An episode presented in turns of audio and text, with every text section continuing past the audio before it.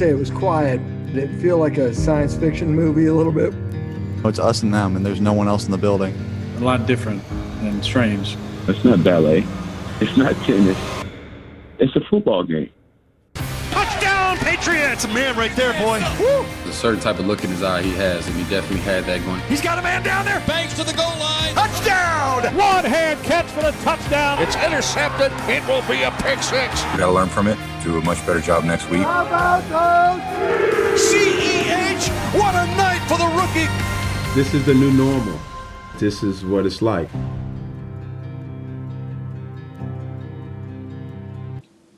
Bienvenidos, aquí arrancamos una gran edición de NFL Live, así como también ya arrancó la semana 2 de la NFL y además lo hizo en un día muy especial, en el aniversario 100 de la liga, no podía ser de otra manera más que en Ohio, en un partido que pese a las gratas sensaciones que dejó Joe Burrow en los Bengalíes de Cincinnati, pues no les alcanzó y Cleveland se quedó con la primera victoria de la temporada. Pero tenemos otros grandes partidos en esta semana. 2, acompáñenme a repasarlos rápidamente, muchos de ellos serán a través de la pantalla de ESPN, imperdibles. Y comenzamos hablando de los Falcons que estarán visitando a los Cowboys el domingo al mediodía, tiempo del centro. Ambos eh, llegan después de perder en la primera semana de la temporada, así que será un duelo de necesitados para no arrancar con 0-2 de marca. Y también el domingo Broncos visita a los Steelers en lo que podría ser un duelo parejo. Los últimos dos encuentros se los han llevado los de Denver, así que quizá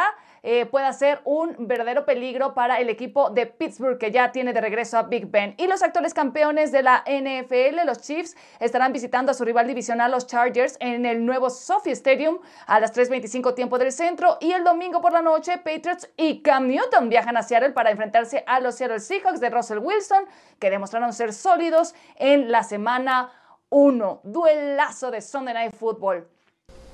Y bueno, señores, hablemos de este duelo Steelers ante los Broncos, repasando eh, pues el último historial. Los Broncos ganaron cuatro de los últimos cinco duelos frente a los Steelers, incluyendo postemporada. La única victoria de Pittsburgh en ese lazo, en ese lapso, perdón, fue el 20 de diciembre del 2015 por un marcador de 34 a 27. Sí, importante victoria que se llevaron los Steelers el pasado Monday Night Football y ahora juegan en casa frente a unos Broncos que presentan un historial importante de lesiones y que cayeron, por cierto, también en ese segundo juego del lunes por la noche.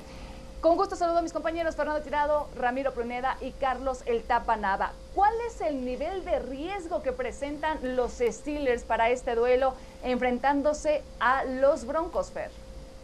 Cari, te saludo con mucho gusto, igual a, a, Tapa y a Ramiro. A ver, antes de arrancarme con eso, creo que tenemos enfrente, Cari, sin sobrereaccionar, el mejor fin de semana deportivo del año. Porque en la señal de ESPN tenemos, por supuesto, las finales del Este en la NBA, la semana 2 de la NFL, el US Open de golf, y no le sigo, pero es el mejor fin de semana del año el que tenemos hasta el momento, ¿eh? porque vendrán mejores. Pero no nos no alcanzarán bueno. los ojos.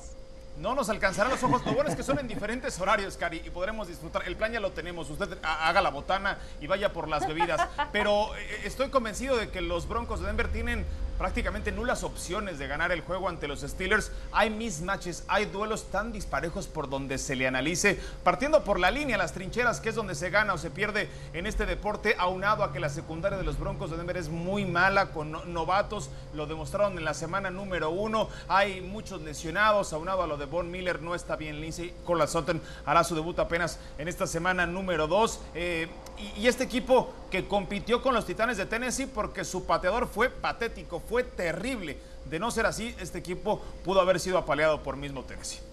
A ver, a ver, a ver, Ramiro, no, no sé si tú vas a coincidir con Fernando Tirado y su nivel, nivel, de riesgo de, riesgo, de dos. Dos, dos niveles de riesgo. Es prácticamente nada, Ramiro, pero por más que no esté Von Miller, hicieron un buen trabajo en cuanto a la defensiva para frenar nada más y nada menos que a Derrick Henry, ¿no? Es correcto, y yo por eso le voy a dar un nivel de riesgo 6. Y por justo lo que estabas mencionando, vimos una línea defensiva que no tenían a Von Miller, pero suplieron, eh, supieron suplir cada una de las necesidades que requerían en el momento determinado para detener a Derek Henry. Si bien Derek Henry no logró superar las 3 yardas, el máximo acarreo que le permitieron fue de 3 yardas en promedio durante todo el juego. Sí, lo que dice Fer de Gostowski fue horrible, patético, aunque terminó siendo el héroe porque les dio la victoria, pero esos tres goles de campo y el punto extra fueron algo muy importante que pasó en Tennessee, pero ese es otro tema. Al final de cuentas, el riesgo que puede correr Big Ben es un mal golpe. Saber, todavía lo vimos nervioso en el juego que él estuvo presentando tuvo buenos números, pero yo hubiera esperado mucho más de él en el juego que nos presentó. Es por eso que le doy ese nivel de riesgo de 6. Hay mucha diferencia entre un 2 y un 6, Carlitos Tapanaba. A ver, ¿qué nivel de riesgo les pones tú? Un 8, Cari, pero por supuesto que los Denver Broncos pueden ir al estadio de Pittsburgh y ganar. ¿Por qué? Si hubo un momento en el partido que un equipo que está peleando en la porcentual el descenso, me refiero a los Giants, los puso en peligro con ataque vertical, hay que ver que Denver pudo frenar al líder en yardas ganadas por tierra de la NFL y que casi los lleva de la mano al Super Bowl. Denver además no necesitó para competir durante todo el partido de receptores abiertos. El novato, el novato Jerry Jerry fue el único que apareció. Si aparece por lo menos uno más, no sé de qué estaremos hablando. Ojo con el coreback Drew Locke. Me encantó cómo cruzó los pases, cómo no le da miedo reaccionar. Ramiro jugó muchos años, sabe lo difícil que es para un coreback ir corriendo a la derecha, pasar hacia la izquierda y con la velocidad que este muchacho lo puede hacer. En pocas palabras, los Steelers dieron un gran partido, pero jugaron tristemente, reitero, Tapa, contra si la te segunda crees esa división de la mentira, NFL. si te crees esa mentira de los ocho de, de nivel de riesgo para los Steelers, te recomiendo que apuestes tu casa a favor de Pittsburgh porque está siete y medio. El equipo hipoteca No, porque tu casa en luego este no voy momento si es que le la tienes. Fama, y pon, a y pon y pon tu dinero donde está tu boca, Tapa, porque esa es una gran mentira la que estás diciendo. No, no estoy Oigan, y además- Yo creo que hay el nivel de riesgo, Fer, como para que en su propia casa los Steelers pierdan. Denver no es tan malo como suponemos. Ojo, casi le ganan a un equipo que estuvo a nada de llegar a la fi- al Super Bowl. Sí, Tapa, Ah, su, bueno. pateador, su pateador falló cuatro, tres goles de campo de, de 44 yardas o menos, Tapa. Y Denver fombleó cuando estaban Y a Denver punto no de tuvo anotar opciones. por parte de Melvin No, no. Gordon. Denver Ni no tiempos fuera, receptores abierta. No, no, me, encantaría decir que Denver tiene opciones, pero sería decir una gran mentira. Lo que está diciendo Tapa, por favor, niños, no le hagan caso. No, Fer, espérame tantito, Fer, porque te voy a hacer y te voy a señalar algo bien importante. Socon Barkley no le pudo correr a la defensiva de los Steelers, en eso estamos de acuerdo. Pero Melvin Gordo tiene otras características muy diferentes y no estoy diciendo que sea mejor que Socon Barkley, pero la línea ¿cierto? ofensiva de Denver hizo un excelente trabajo contra una defensiva de los Titanes que fácil yo la pudiera haber puesto el año pasado en un top 5 de la liga. Y aún así Melvin Gordo pudo hacerles mucho daño. Ten cuidado con lo que puede hacer los Broncos. Y me sorprende que no confíes tanto en ellos, siendo tú aficionado de ellos. Oigan, y para cerrar este tema, nada más les voy a decir una cosa, ¿eh? Ojo, porque Denver puede empezar muy bien, pero no sabe mantener las ventajas. Cuatro partidos en 2019 terminaron perdiendo cuando llevaban la ventaja o la superioridad en puntos con menos de dos minutos por jugarse. Pero hay mayor Así que madurez ahí este se año. las dejo. Ah, o- o- ojalá, sobre todo porque saben pedir muy bien en momentos precisos los, los tiempos fuera, ¿no? Eh, bueno, lo de bueno, Fangio, vamos. tremendo el manejo de tiempos fuera también. Abónale eso, Cari. Gracias, Cari. Además, Gracias por aleccionarnos. además, bueno, si con eso se, prende- se prendieron, señores, hablemos ahora de los Cowboys, que debutaron con derrota, pese a las grandes expectativas que se tenía de ellos para este arranque de temporada, con nuevo entrenador en jefe, ya no estaba Jason Garrett, perdieron ante los Rams y ahora en el papel tienen un rival que es de mayor exigencia, como los Falcons, pese a todas las bajas que han tenido. ¿Qué tanto le va a afectar estas ausencias al equipo de Atlanta, Tapa? Yo creo que pueden afectar, pero van a estar parejos. ¿Por qué? Porque medio equipo de Dallas está lastimado. Vamos a ponerlo de esta manera. Aparte de que no trajeron a nadie para reemplazar a Leighton Van Der Esch, Sean Lee ya estaba en el hospital, no solamente tres semanas, ahora resulta que son seis, no tienen ala cerrada. Esta semana nos enteramos que Tyron Smith no entrenó ni un solo día y hay que recordar lo que le sucedió contra Atlanta la última vez que jugaron sin Tyron Smith. Una docena de capturas nada más. Si, si los hicieron pedazos en la línea, los Cowboys, en, en contra los Rams, en la línea ofensiva, bueno, y quizás la defensiva, no me quiero imaginar lo que puede suceder si en realidad tampoco juega Tyron Smith. A Mari Cooper salieron con que también le duele un pie. Es decir, creo que en el tema de lesiones están parejos. Afortunadamente los Cowboys tienen a Dak Prescott, que con ofensiva quizá pueda suplir todas estas carencias que tienen de ambos lados del balón. Dice ¿Con Tapa qué? que están parejos por ausencias, pero en nivel Ramiro, ¿también están parejos?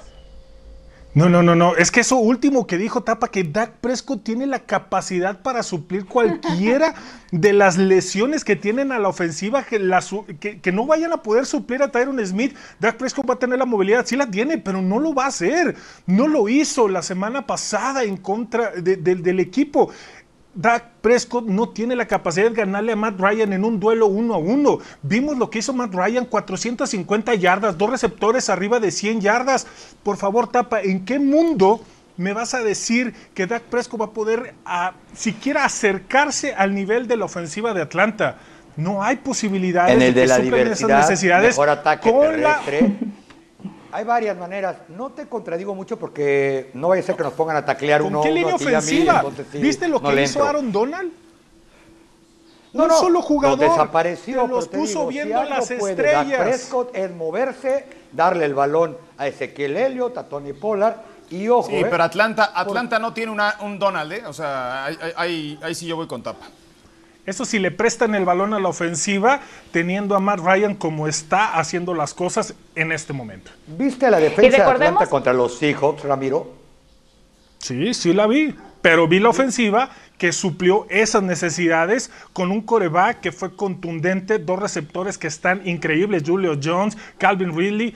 Eso es lo que no tiene Dak Prescott, el talento para poder repartir el balón profundo y los receptores les duelen las manitas, creo.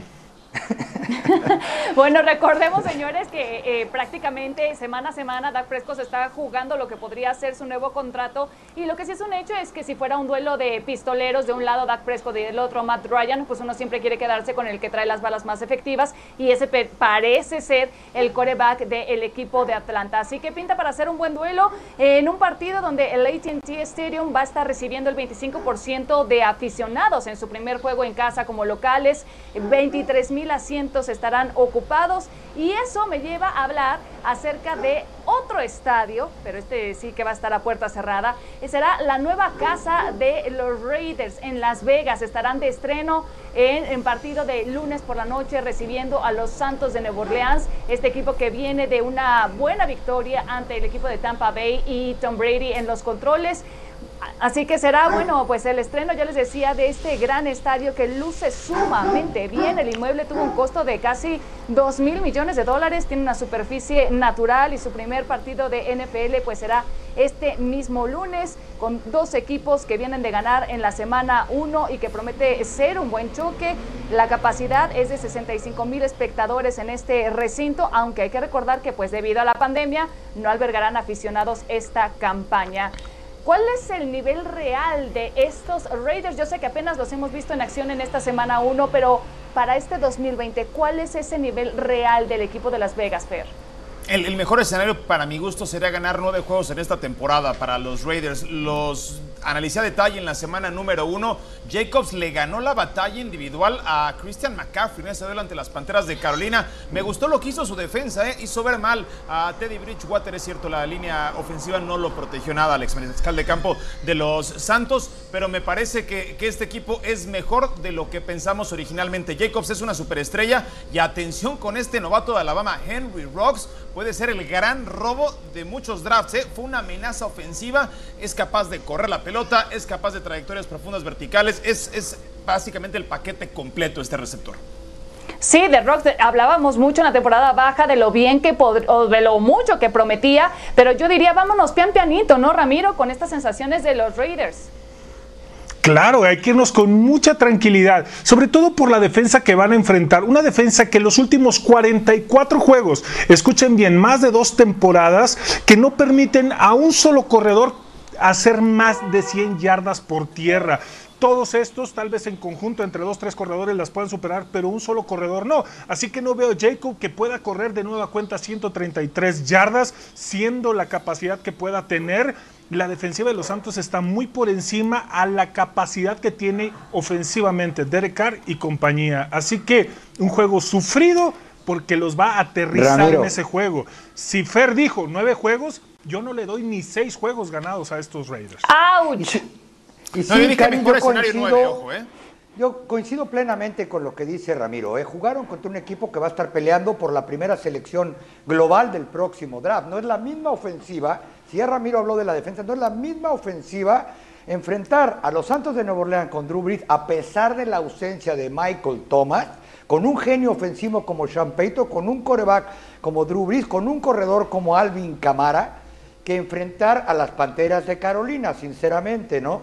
Por un lado. Por otro lado, si algo le cae bien en este momento a los Santos, es precisamente ir contra la defensa de los Raiders para ver con qué cuentan cuando vengan los grandes ligas realmente contra ellos. Nuevo Orleans sigue siendo un favorito para llegar al Super Bowl desde mi humilde punto de vista. Y del otro lado, creo, creo que la ofensiva de los Raiders, si intenta ganarle a Nueva Orleans corriendo, está frita.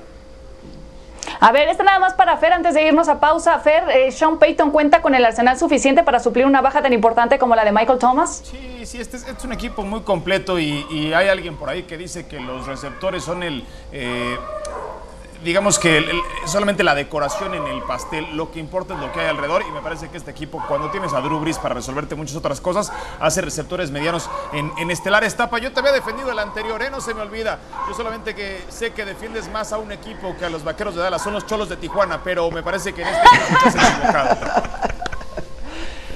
Se confundieron o sea, de deporte, crees, chicos. ¿Tú crees este que van a no ganar es los. Raiders a los Saints, Fer? No, no, no, no, yo no dije que fueran a ganar, pero que pueden llegar a ganar nueve partidos, me parece realista, es otra cosa. Yo no lo bueno, creo. señores, vámonos a la primera pausa, no sin antes invitarlos a que sigan, por supuesto, a través de nuestra pantalla el Monday Night Football. Ya hemos comentado acerca de este gran partido.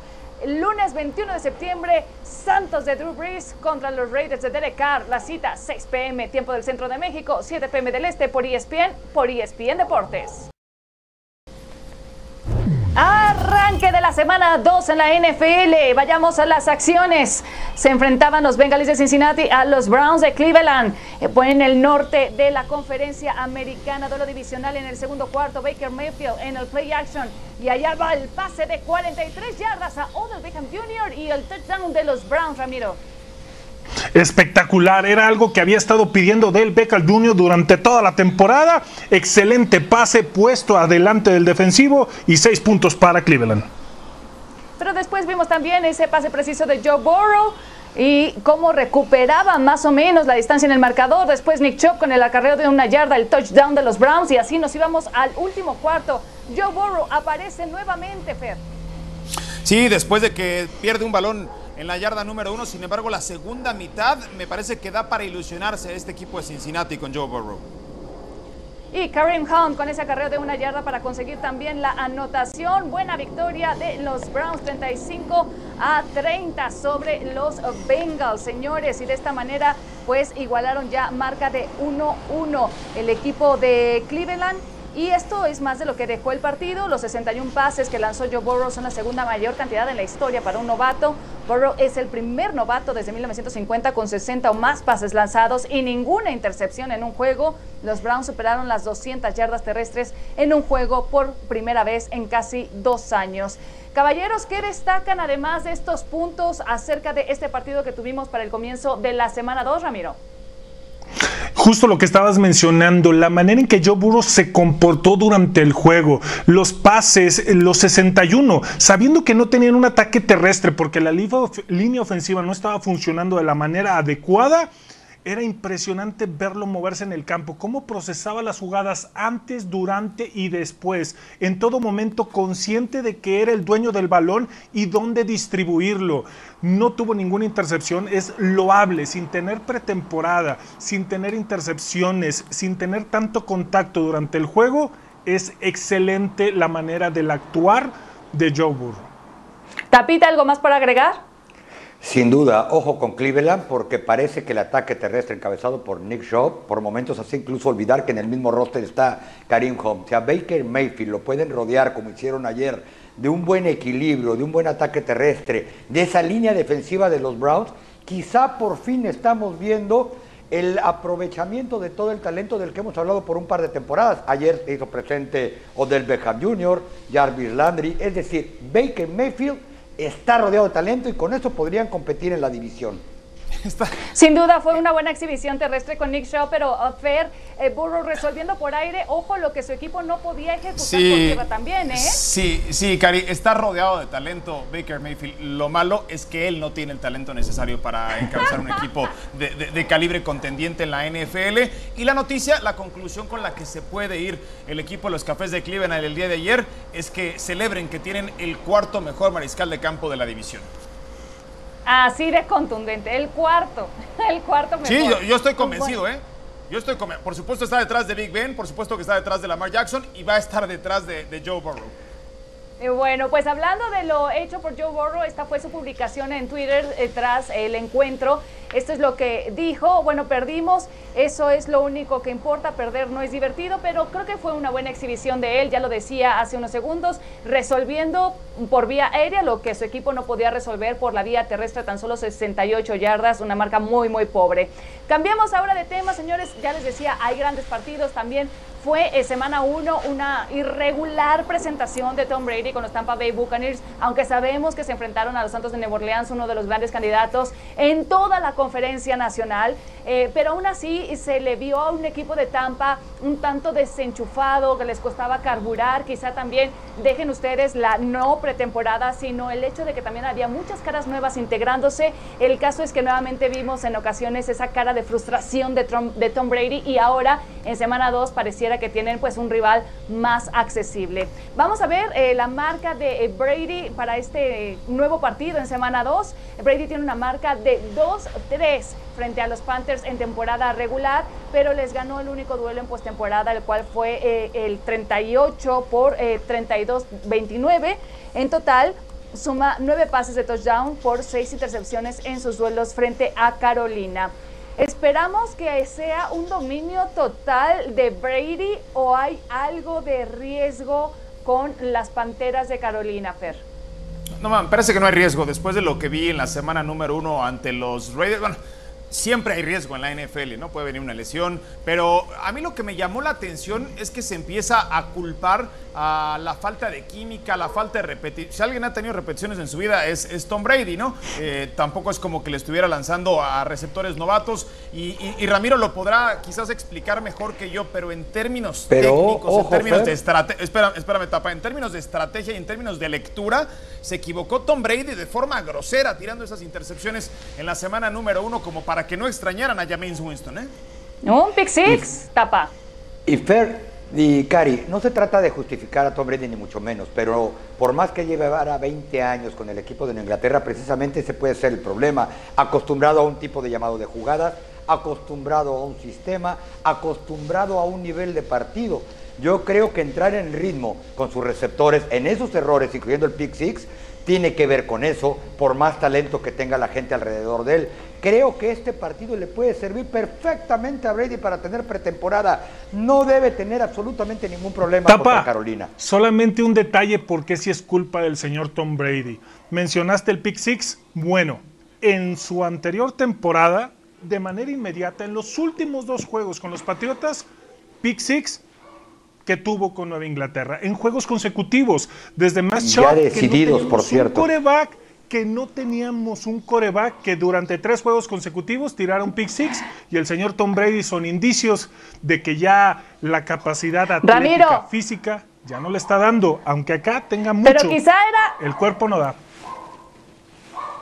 Ramiro, pero quizá era para no perder la costumbre de los Tampa Bay Buccaneers. En una de esas, Brady se quita el disfraz de Brady y nos enteramos que era James Winston. En fin, vamos a cambiar de tema para hablar de el duelazo que también tendremos en domingo por la noche, los Seahawks ante los Patriots. Será un duelazo también de tiroteros, de mariscales de campo, porque de un lado tenemos a Russell Wilson que viene de darnos una gran, una tremenda semana y también un Cam Newton que pues dio una buena exhibición en su debut con los Patriotas de Nueva Inglaterra. Estos equipos o este enfrentamiento nos hace recordar, por supuesto, ese Super Bowl de febrero del 2015, pero los equipos ya no son para nada los mismos. Atrás quedó la dominante defensiva de los Seahawks para abrirle paso a un espectáculo aéreo con Wilson y los wide receivers que tienen Lockett y Metcalf. Y en el pasado, pues también eh, quedaron los días de Tom Brady al frente de los Patriotas de Nueva Inglaterra. Este es un nuevo equipo. En fin, tendremos un gran eh, escenario de domingo por la noche, eso sin duda alguna. Russell Wilson ganó los dos partidos de temporada regular que jugó frente a los Patriots, pero perdió en postemporada ante ellos en el Super Bowl 49.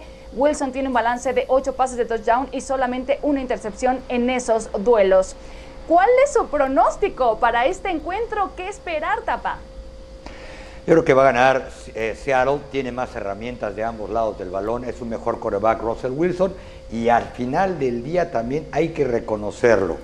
Cam Newton nunca ha sido un coreback consistente y esa defensiva de Nueva Inglaterra ya no es la que provocaba entregas de balón, que incluso sí le ganó un Super Bowl a, a Seattle, aquella intercepción de, en el último segundo.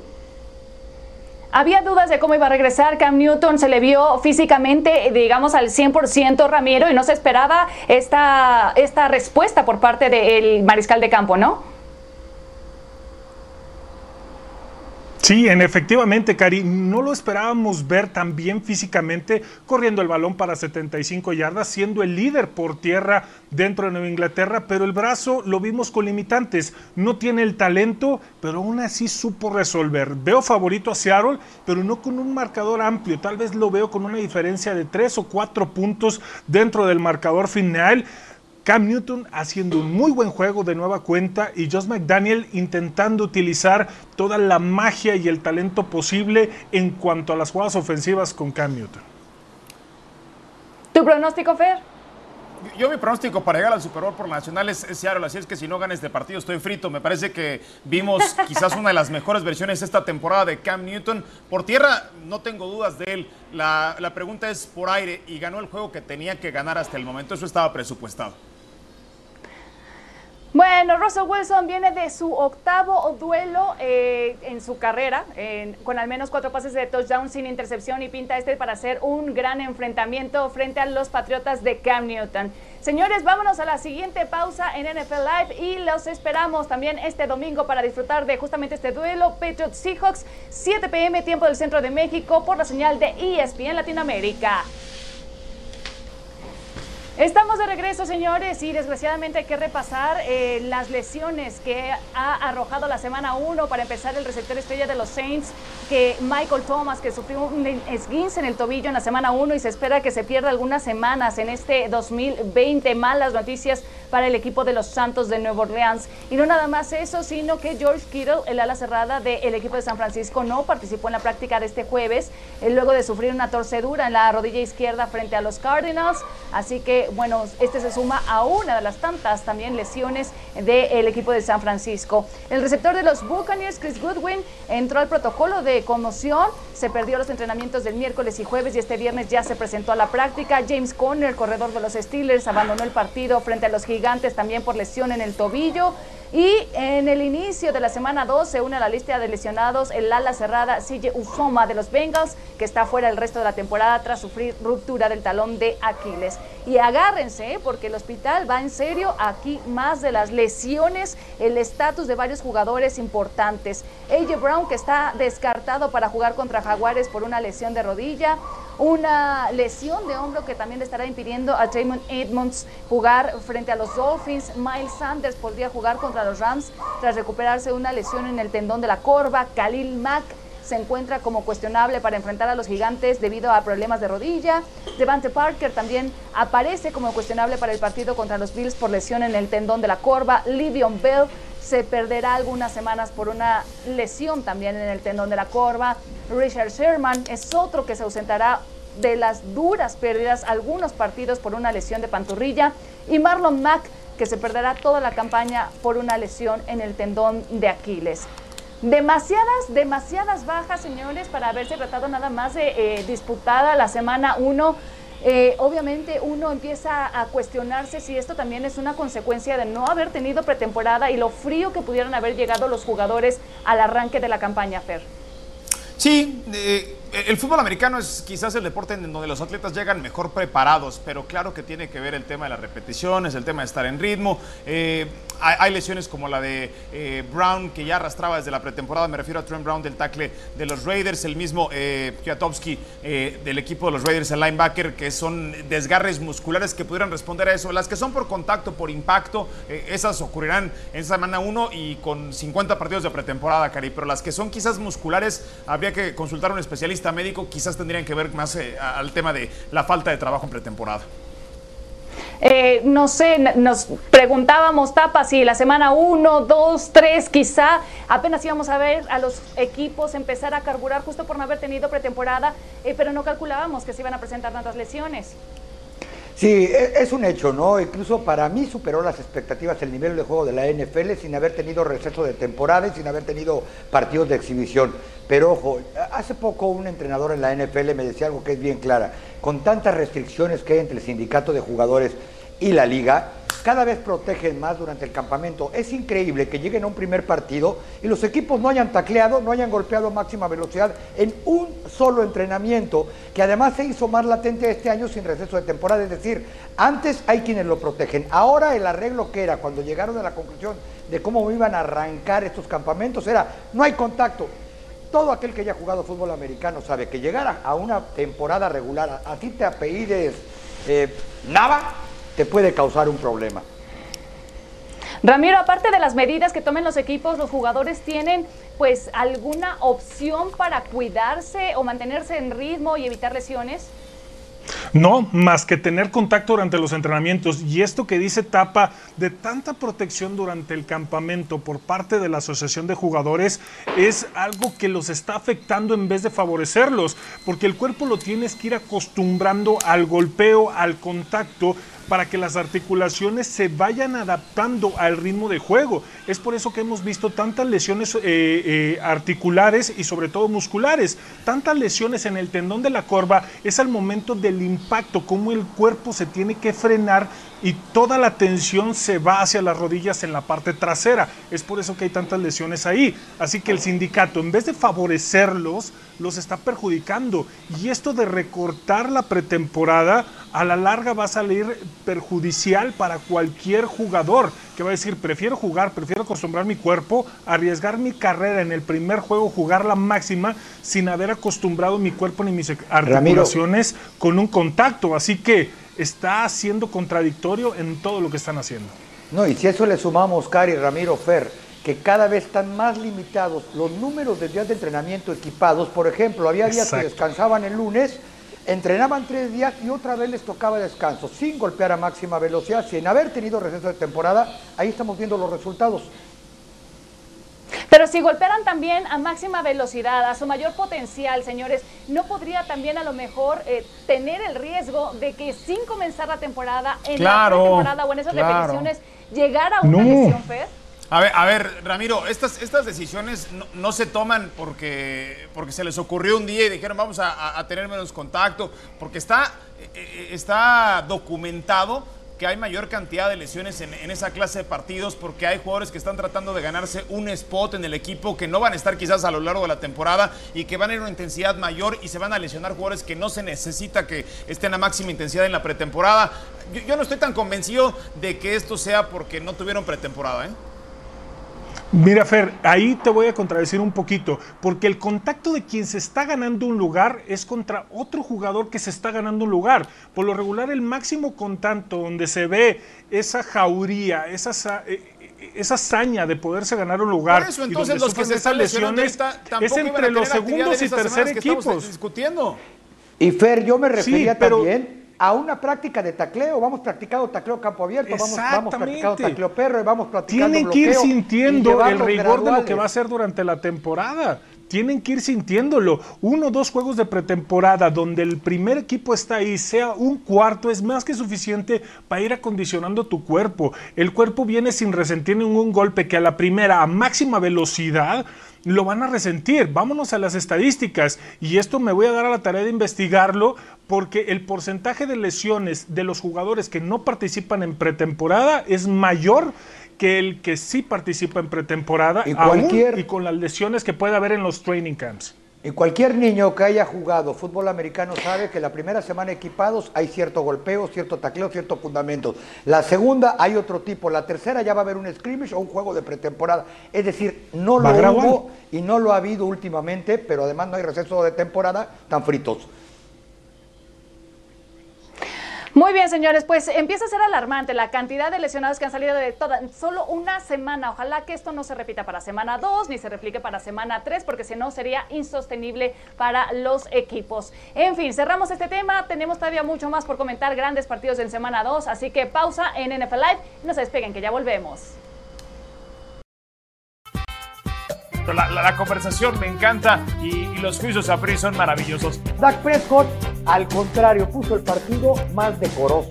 Tú sabes, Tapa. Javo, ¿te vas a sumar a la legión de la defensa de Dak Prescott? bueno, te haber escuchado a Tapa y asociados como representantes del señor Dak Prescott.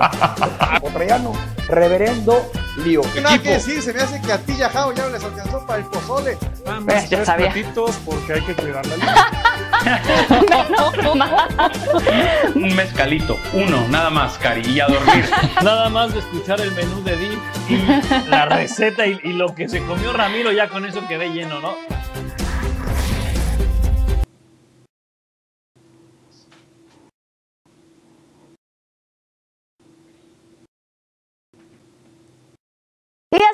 De manera audaz sobre la mesa esta semana 2 y de semana 1 con uno de los grandes fue a Lamar Jackson arranque de 2020, el quarterback de los Baltimore Ravens, pues completó 20 de 25 pases que lanzó semana 1 contra los 35 yardas, touchdown y ninguna intercepción.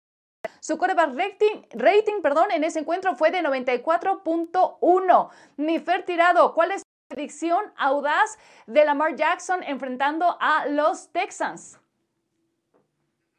Rabasar y decir que va a tener un juego terrible, pero la, última muestra es que le ganó 41-7 a este equipo que tiene una revancha individual porque va a enfrentar a un coreback que le acaban de firmar el mejor contrato para un mariscal de campo a reserva de los 10 años de Pat Mahomes, que es de Sean Watson. Y, y voy a decir que va a correr para 130 yardas y va a hacer dos touchdowns por carrera. Lamar Jackson, el equipo de los Tejanos contra los jefes de Kansas City, falló 20 tacleos. No me puedo imaginar qué va a pasar contra los Ravens.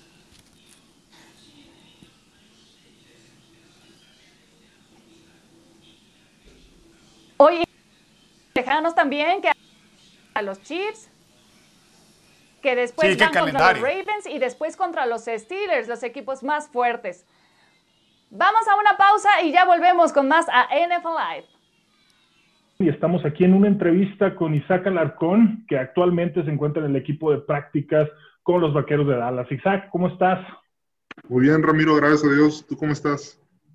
También, muy bien, muchísimas gracias por preguntar. Pues vámonos al, al, grano con esta entrevista. Y una de las preguntas más recurrentes que la gente nos ha hecho llegar es saber en tus palabras cuál es la situación actual de Isaac Alarcón con los Vaqueros de Dallas. Hemos intentado explicarles, pero qué mejor que escucharlo de ti.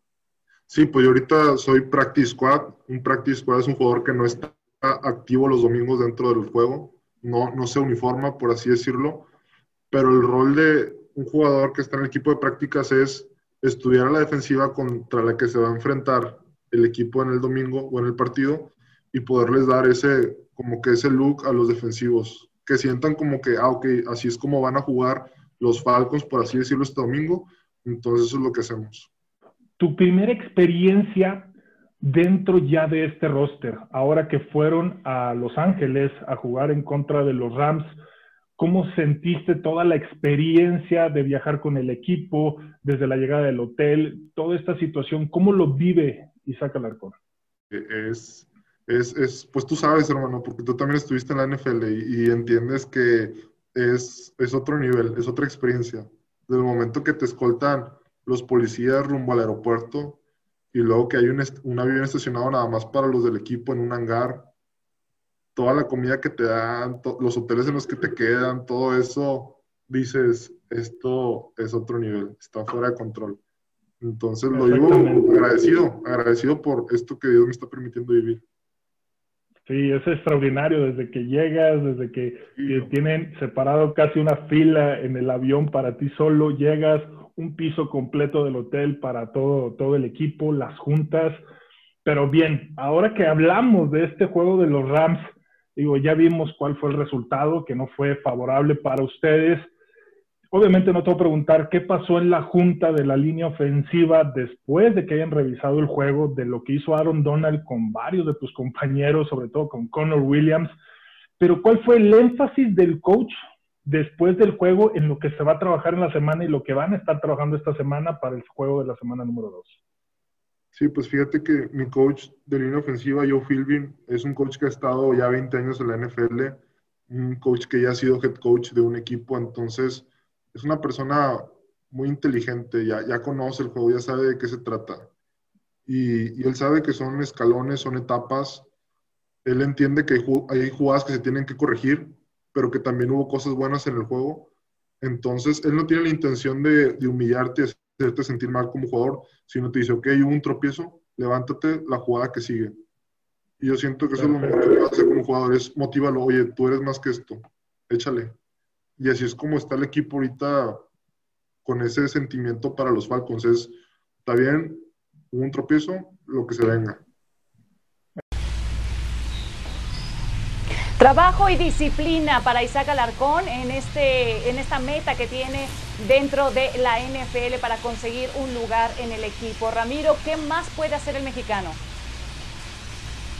tiene grandes oportunidades. Eh, sobre todo lo que nos mencionaba aquí en la entrevista, y voy a hacer hincapié, es que está bien concentrado, sabe cuáles son las áreas de oportunidad que él tiene para poder trabajar y para en el 2021 poder buscar ese lugar dentro del roster o dentro del practice squad, ya ganado por él y no dentro del programa. Obviamente también nos estaba hablando del gran ejemplo que puede ser para la juventud, para los niños que siguen su ejemplo y romper una brecha de 10 años de lo último año en que yo estuve dentro de la NFL en el 2010, ahora hasta el 2020. Y está contento y él sabe del compromiso que tiene en lo que está representando, la oportunidad que tiene es fabulosa y realmente centrado y muy maduro en todas las respuestas de cómo está tomando toda la situación y contento de que McCarthy lo haya llevado al juego con los Rams. Correcto, y además, eh, qué importante que quiera mandarle mensaje a la juventud, porque eh, cada vez pareciera haber más aficionados hacia el fútbol americano en tapa y jóvenes que a lo mejor pudieran tratar de seguir los pasos, ¿no? ¿Qué tanto impacto puede tener el mexicano desenvolviéndose allá?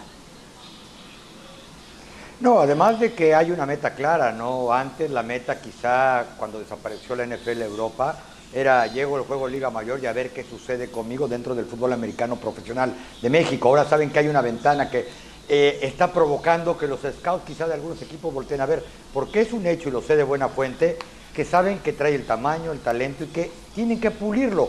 Y si algo le va a servir Isaac y está plenamente consciente, es de absorber todo el, todo el año el fútbol americano en la NFL, entrenando, comiendo, viajando, todo, absolutamente todo, para el próximo año eh, competir por un buen lugar en el roster.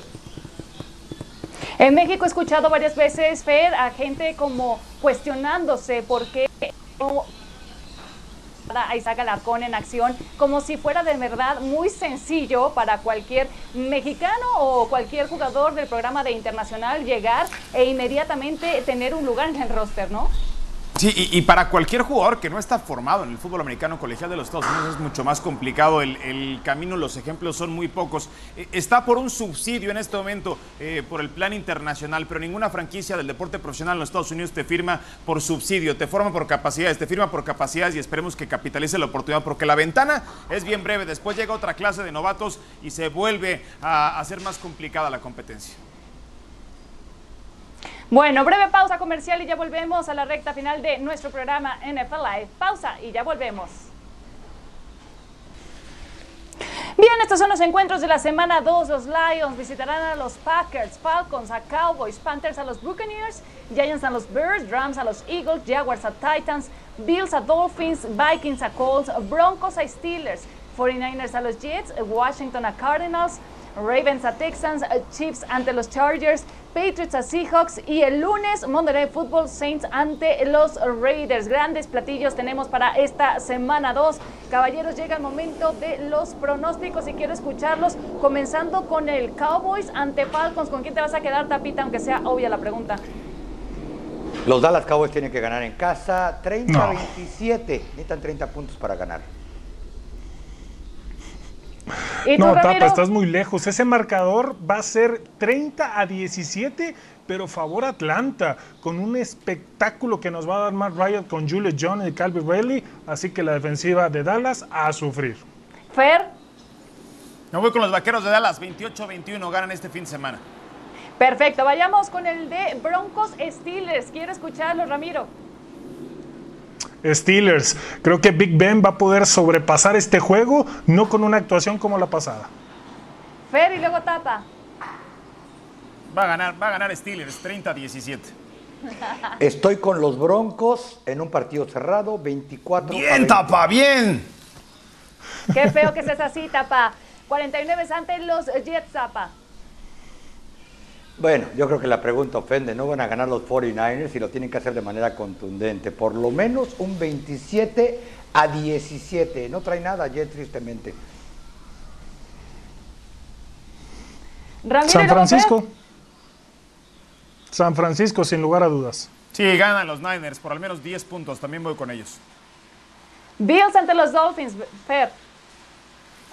Bills ante los Dolphins, bueno, va a ganar Buffalo. Para mi gusto va a ser quien se lleve esa división del equipo de los Bills. Buffalo empieza 2-0, los Miami Dolphins de Tua, Bailoa van a ir 0-2. Tua, Tua va a gritar la gente después de esta semana. Buffalo por dos anotaciones, por 14 puntos de diferencia. Ahí está. Vayamos con el de Jaguars ante Titans. ¿Con quién te queda, Ramiro? Con los Titanes. Derek Henry con más de 100 yardas. Coincido plenamente con Ramiro. Ya, ya rompieron una quiniela la semana pasada los Jaguars. No creo que vayan a romper esta, van a ganar los Titans.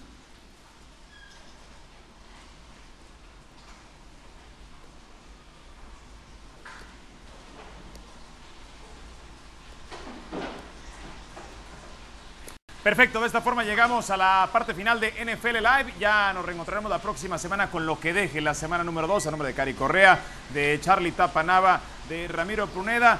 Llegamos hasta el final y le recordamos que nos acompañe con toda la programación de ESPN, por supuesto con nuestro Sunday Night, nuestro Monday Night, las finales de conferencia de la NBA, el US Open de golf, mucho de qué platicar a partir del próximo lunes. Que sea un muy buen fin de semana para todos.